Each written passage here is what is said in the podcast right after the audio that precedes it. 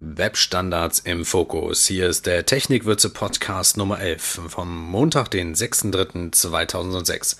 Mein Name ist David Mazeski und heute geht's wieder um barrierefreie Webseiten.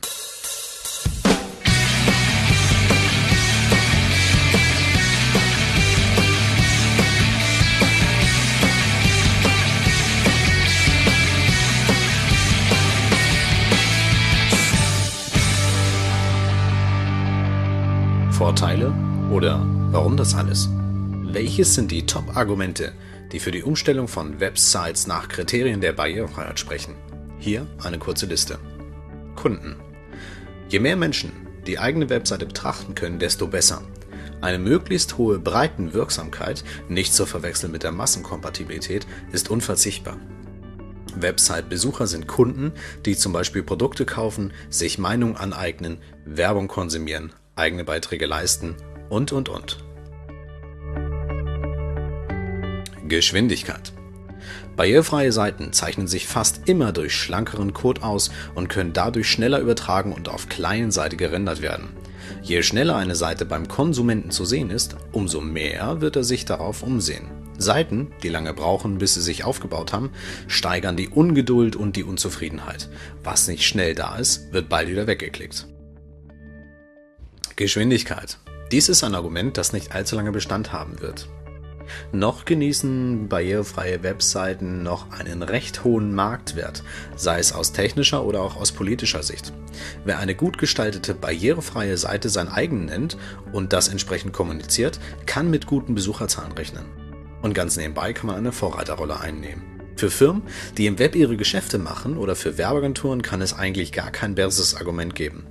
Aber Vorsicht, eine Webseite wird nicht allein per Definition barrierefrei. Plattformunabhängigkeit. Viele Webdesigner entwickeln ihre Sites für genau einen Browser auf genau einem Betriebssystem. Wer mit einer anderen Konfiguration vorbeischaut, hat es Nachsehen. Barrierefreie und standardisierte Sites dagegen werden auf allen gängigen Browsern korrekt dargestellt. Natürlich gibt es immer Unterschiede, aber das geht vollkommen in Ordnung. Eine Bach-Sinfonie klingt auch unterschiedlich, wenn man sie auf einem kleinen Küchenradio, einer High-End-Anlage oder live im Konzertsaal hört, obwohl die zugrunde liegenden Noten doch immer dieselben sind. Flexibilität. Was tun, wenn eine Site auf ganz unterschiedlichen Ausgabemedien angezeigt werden soll, wie zum Beispiel am Handy oder einem PDA anstelle des Arbeitsplatzrechners? Eine barrierefreie Site ist auch dafür gerüstet und passt sich selbstständig an die Gegebenheiten des Ausgabegerätes an. Und durch den schlanken Code sind Weiterentwicklungen viel schneller umgesetzt, als wenn man sich erst durch einen ellenlangen spaghettiartigen HTML-Code wühlen muss. Aber wie sieht das eigentlich in der Theorie aus? Gibt es entsprechende Vorschriften? Am 1. Mai 2002 ist in Deutschland das Behindertengleichstellungsgesetz BGG in Kraft getreten. Ziel ist es, die Benachteiligung von behinderten Menschen zu beseitigen und zu verhindern, sowie die gleichberechtigte Teilhabe von behinderten Menschen am Leben in der Gesellschaft zu gewährleisten und ihnen eine selbstbestimmte Lebensführung zu ermöglichen. BG 1. Damit bot das BGG quasi die Grundlage für die zwei Monate später vom Bundesinnenministerium und dem Bundesministerium für Arbeit und Soziales verabschiedete Barrierefreie Informationstechnikverordnung, kurz BETV. In ihr ist näher geregelt, welche Bedingungen für eine barrierefreie Webseite zu erfüllen sind, bis wann das umzusetzen ist und für wen diese Verordnung zunächst gilt. Zunächst nämlich für alle Internetauftritte und Angebote sowie mittels Informationstechnik realisierte grafische Programmoberflächen, die öffentlich zugänglich sind, so der Wortlaut, der Behörden der Bundesverwaltung.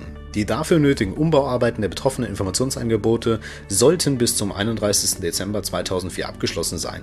Liegt also schon in der Vergangenheit. Also eigentlich unterhalten wir uns über alte Sachen, die zum Teil noch nicht umgesetzt sind.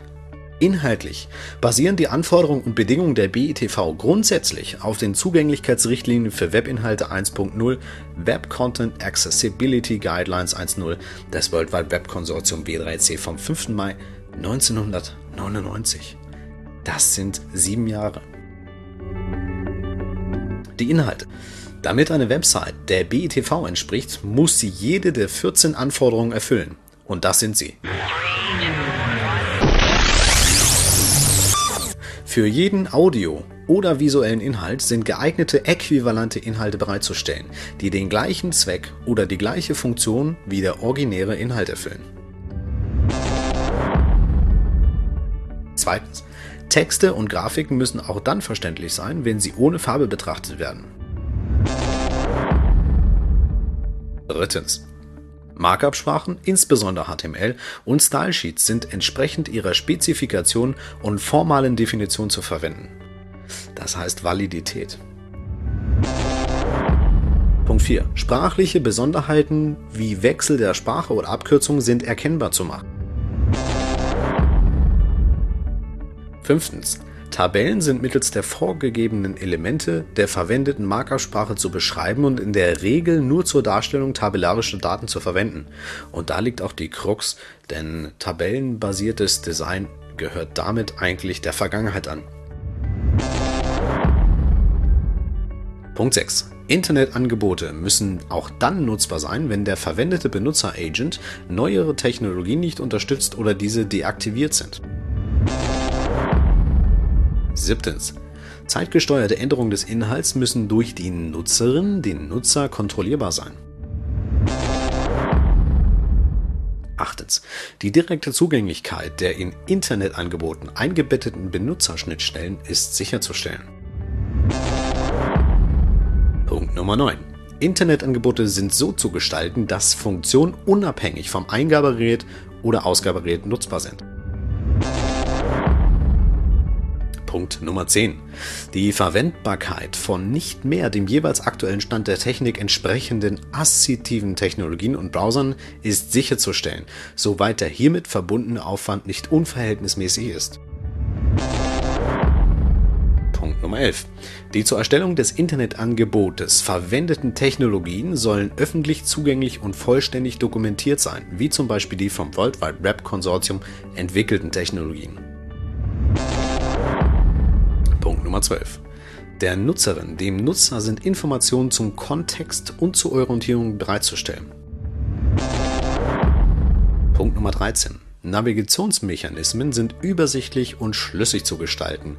Da fällt mir ganz spontan ein, Listen für Menüpunkte ersetzen, gleich, egal wie sie aussehen und nichts anderes. Punkt Nummer 14.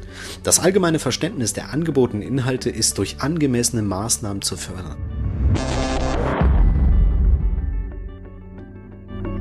Die BETV schreibt die Nutzung von Technologien vor, wie die vom W3C. Mit dieser Öffnungsklausel schließt die BETV auch andere de facto Standards ein, die nicht vom W3C kontrolliert werden. JavaScript ist als EMCA 262 vollständig dokumentiert und normiert worden.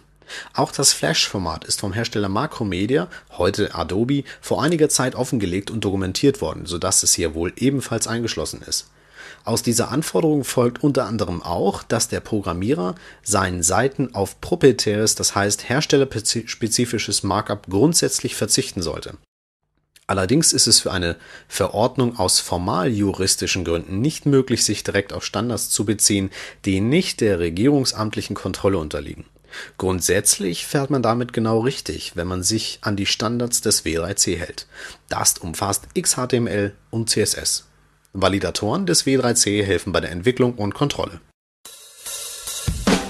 Dies war die elfte Ausgabe des Technikwürze Podcast. Mein Name ist David Maciejewski. Wir hören uns wieder in Folge 11 am nächsten Montag.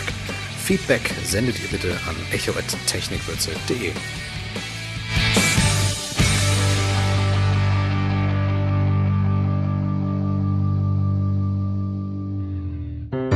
Der Podcast Club.